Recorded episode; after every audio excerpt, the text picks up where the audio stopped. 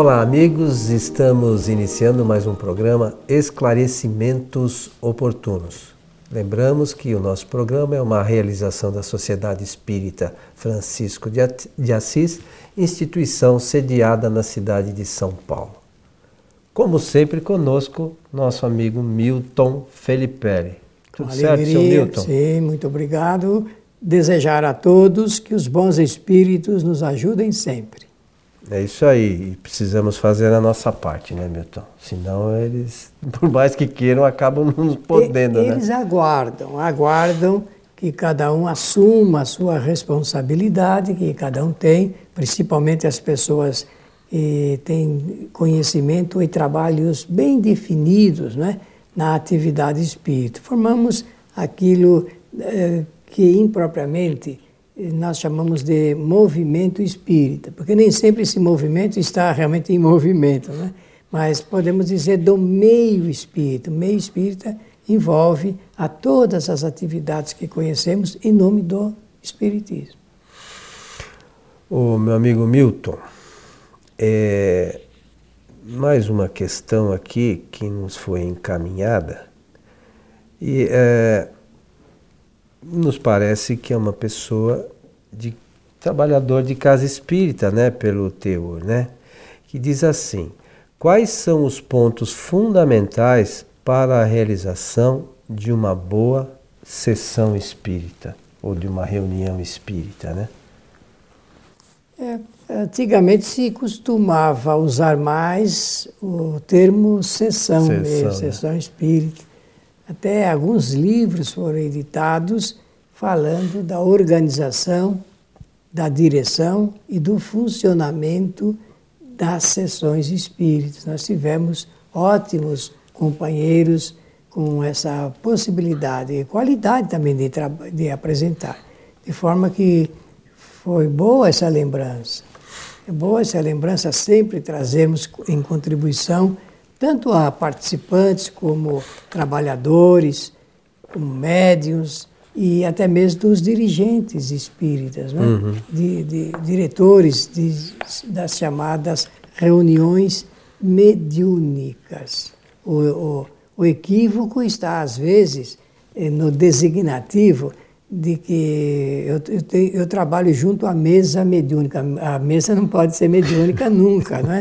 mas existe impropriamente, às vezes, essa designação. Então, a sessão mediúnica, sim, a reunião mediúnica, sim. Esse é um assunto, Coelho, que Allan Kardec tratou muito bem.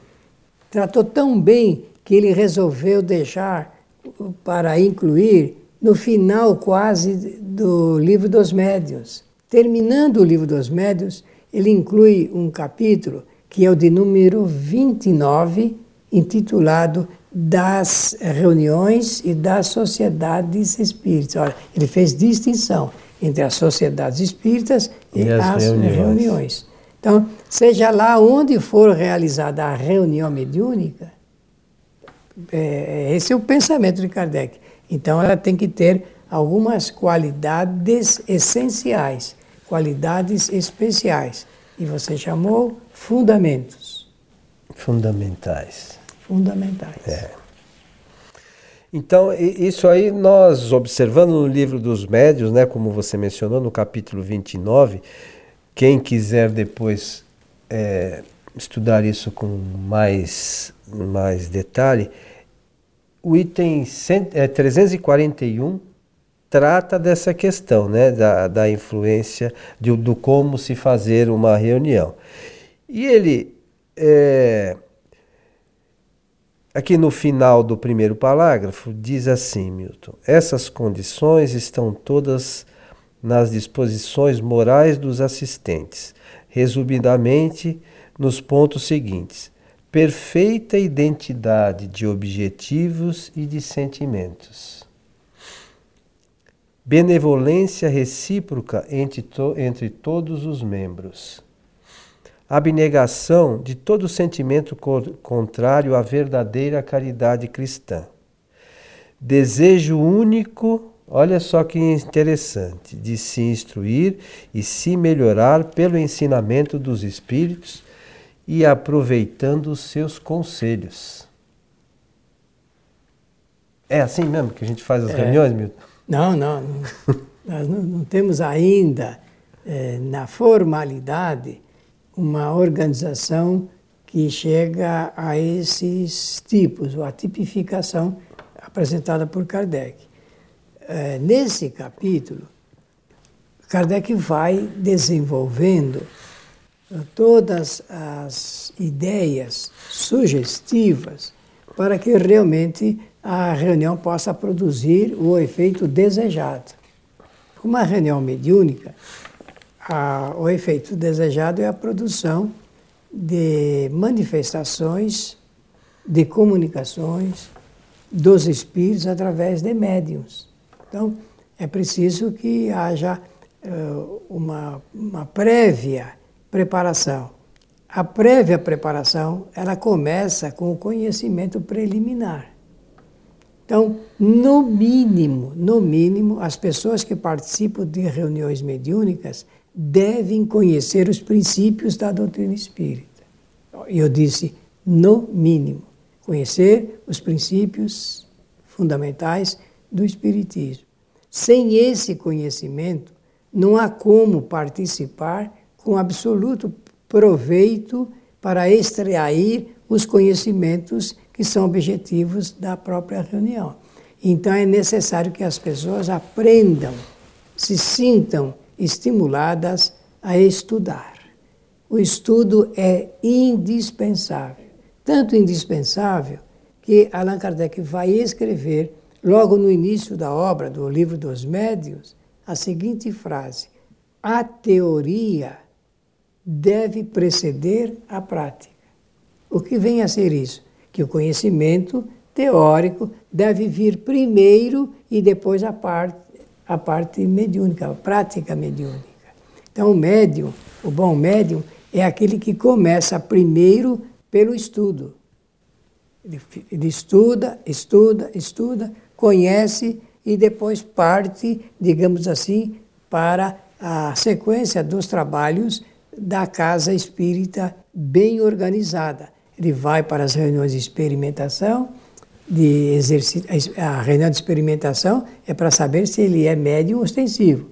E depois aquelas de aprimoramento, exercitamento e educação da mediunidade. E aí então ele vai trabalhar mediunicamente. Ainda assim, foi bom você lembrar-se de tocar nesses assuntos, Kardec não esqueceu de colocar as condições que são fundamentais. Essas condições, primeiramente, olha, notem que eh, Kardec vai falar da influência do meio, porque é verdade, mas antes ele vai tocar no princípio de relação moral entre os participantes. Irmãos, quando os espíritas souberem da importância de uma formação de reunião através desse elo moral, porque moral é relação, relacionamento humano, fundamentado no princípio da fraternidade, da cordialidade, dos sentimentos mais nobres. Nós não podemos imaginar uma boa reunião mediúnica formada de pessoas que têm adversidades entre si, animosidades entre si, ciúme, inveja entre si. Mas será que a gente encontra realmente reuniões mediúnicas em que existam, exista essa situação de divergência moral entre os médios? A resposta é absolutamente sim. Encontramos e não e o número não é pequeno. Porque sendo humanos, a gente corre esse risco, mas a doutrina espírita nos ajuda a dar, fazer um anteparo a isso. Nós precisamos burilar essa parte do relacionamento moral, porque é onde nós extravasamos, Coelho, o, o sentimento.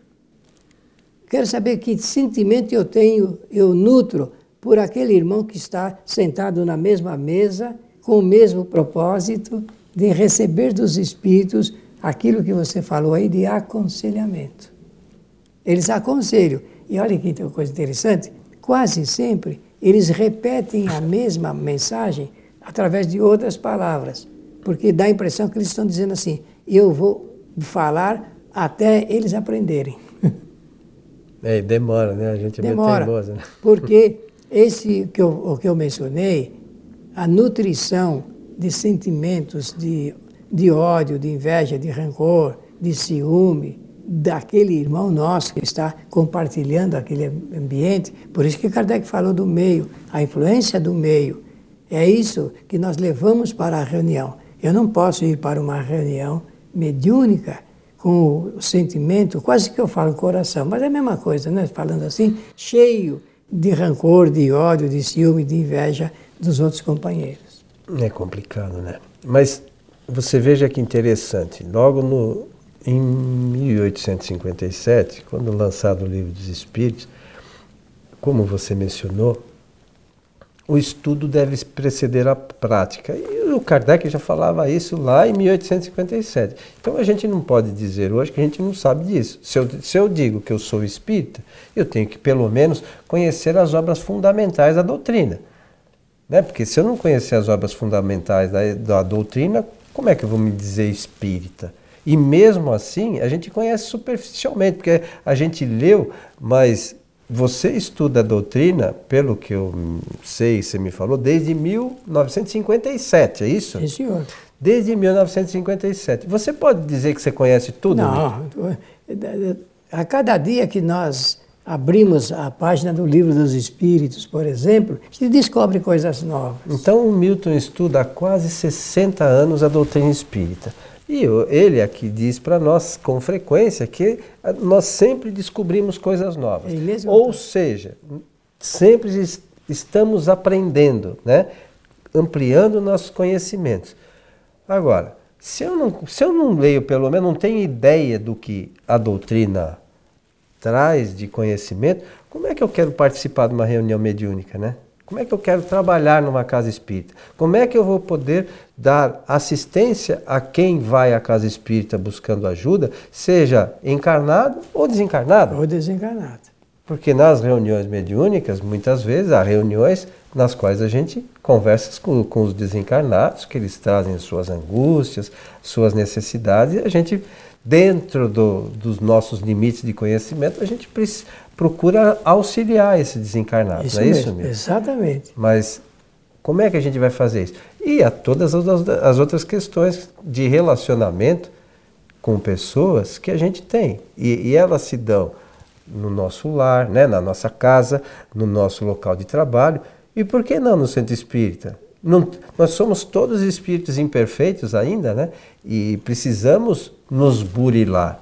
Então, no centro espírita temos que talvez tomar um cuidado maior. É, tomar um cuidado porque se a reunião mediúnica, claro, mexe com a presença de espíritos desencarnados, nós temos que nos lembrar que eles estão nos observando dentro e fora do centro espírita. Eles sabem quando as pessoas têm essas pequenas ou grandes divergências que eu mencionei, e não raro isso acontece, não raro, eu acho até dizer que é com regular frequência, os espíritos realmente eles sabem da, sobre aquela pessoa que tem essa qualidade moral de conversar com eles com vantagem e as outras que não têm. Então é preciso que tomemos o cuidado, até porque para ser bem assistido pelos espíritos, nós precisamos melhorar a nossa condição moral. Olha, o Espiritismo propõe que as pessoas sejam perfeitas. vou usar uma expressão, expressão católica sejam santas. Não, não, não. Não é isso não. Mas que eles reconhecem quando a pessoa faz um esforço muito grande de superar essas dificuldades de ordem moral. E com isso, nós entramos naquele ambiente e nós formamos ali aquela equalização do ambiente através desses sentimentos que Kardec preferiu chamar perfeita comunhão de vistas e de sentimentos, cordialidade recíproca entre todos os membros. Ele não falou só entre parte dos membros, entre todos. Porque há uma expressão muito antiga e ela é verdadeira. estou falando do tempo que eu iniciei na doutrina, que se dizia, olha, agora vamos formar a nossa corrente aqui dos pensamentos e dos sentimentos. Forma-se uma verdadeira corrente.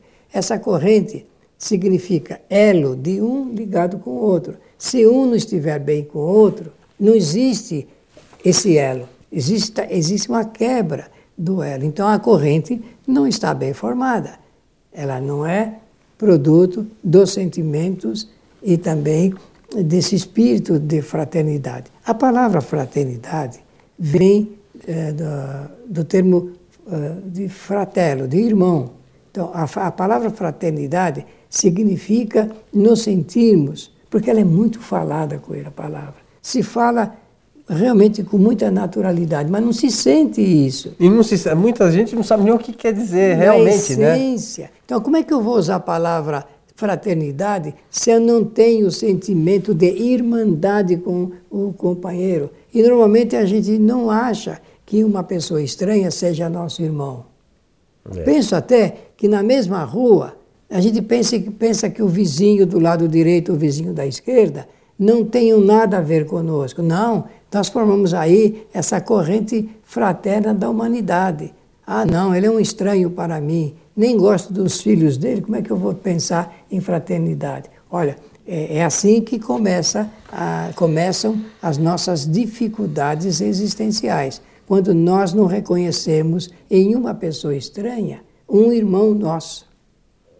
Sabemos lá se nós já não pertencemos à família dele, porque a reencarnação esconde coisas fantásticas. Sabemos lá se já não pertenci à, à sua família, ou já tive um grau de, de familiaridade ou coisa familiar com ele. É preciso que tenhamos o pensamento de que na corrente mediúnica, na sessão mediúnica, na reunião mediúnica, o que prevalece é esse sentimento. Não havendo esse sentimento, ficará muito difícil realmente nós obtermos aquilo que nós pretendemos, que é a comunicação ou manifestação dos espíritos. Então, é, mas às vezes o que pode acontecer, né, Milton? Porque hum, todas as reuniões elas são controladas, vamos dizer assim, por espíritos de um grau de elevação maior que o nosso. Se não há essa é, essa ligação de uma forma boa entre as pessoas, a reunião acaba se realizando. Mas precisa ver quem está dirigindo essa reunião, claro, né? Que tipo certeza. de espírito que está tocando aquilo, né? fazendo com que se, eh, se realize, que tipo de informação esses espíritos acabam trazendo para o grupo mediúnico. E aí, é, como a gente falou no programa anterior, dos médiums perfeitos, a gente não precisa ser médium perfeito, né? Mas a gente precisa ter o cuidado sobre as informações que a gente, porque as informações que a gente recebe dos espíritos, mal ou bem, a gente acaba levando adiante. Isso e aí, mesmo. nós vamos levar adiante o quê? Coisas boas ou coisas Depende, ruins? porque a, a, a, mensagem não é, é resultado apenas é, da teoria Ali tem um envolvimento dos sentimentos das pessoas ou de que se, quem se propõe esclarecer os demais. O fato é que nós precisamos tomar cuidado. Cuidado, porque se a pergunta aí é sobre organização, sobre a direção e sobre o funcionamento das reuniões mediúnicas, nós precisamos ir lá na, na base, que é o ensino de Kardec, de como nós devemos estimular os companheiros a adquirirem essas qualidades para que a reunião mediúnica seja bem formada. Meu amigo Milton, estamos chegando ao final de mais um programa. Fica a sugestão mais uma vez da leitura do capítulo 29, no seu item 341 do livro dos médiuns, que trata especificamente deste tema do qual falamos neste programa. O ideal seria ler todo o capítulo, porque ele é realmente de uma clareza meridiana de Allan Kardec. O ideal mesmo era ler o livro todo, Sim, né? Mas né? de forma atenta, né? Mas é para a realização da, das reuniões seria interessante, pelo menos, que lesse com atenção esse capítulo, né? Para poder colocar isso em Principalmente prática. médiums e dirigentes da reunião. É isso aí, meu amigo Milton. Estamos chegando ao final de mais Muito um programa. Muito obrigado, agradecer a atenção de todos e desejar que os bons espíritos nos ajudem sempre. Lembramos é, mais uma vez que recentemente fizemos o lançamento é, da tradução realizada pelo Milton do livro Espiritismo em sua mais simples expressão. É um livro de Kardec, né, que o Milton gentilmente, por nossa solicitação, traduziu com maior cuidado doutrinário, com maior cuidado do texto em si, para que seja acessível a todos, porque às vezes as pessoas falam, ah, mas os livros de Kardec são meio difíceis, e o Milton tomou esse cuidado para que essas informações possam chegar a todos e, e auxiliar, né, de alguma forma, com pelo menos algumas informações. Kardec, em algum momento aqui, né, Milton, fala o Espiritismo em poucas palavras, não é isso? Isso, mas se ele escrevesse hoje, ele daria esse título. E o Espiritismo em poucas palavras. Então, é, é, é interessante para quem está buscando as bases da doutrina, né, os fundamentos reais da doutrina que estão contidos também neste livrinho. Perfeitamente.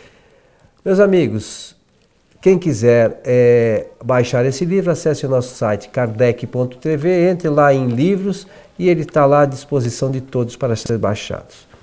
A você o nosso abraço e esperamos encontrá-lo em nosso próximo programa. Até lá.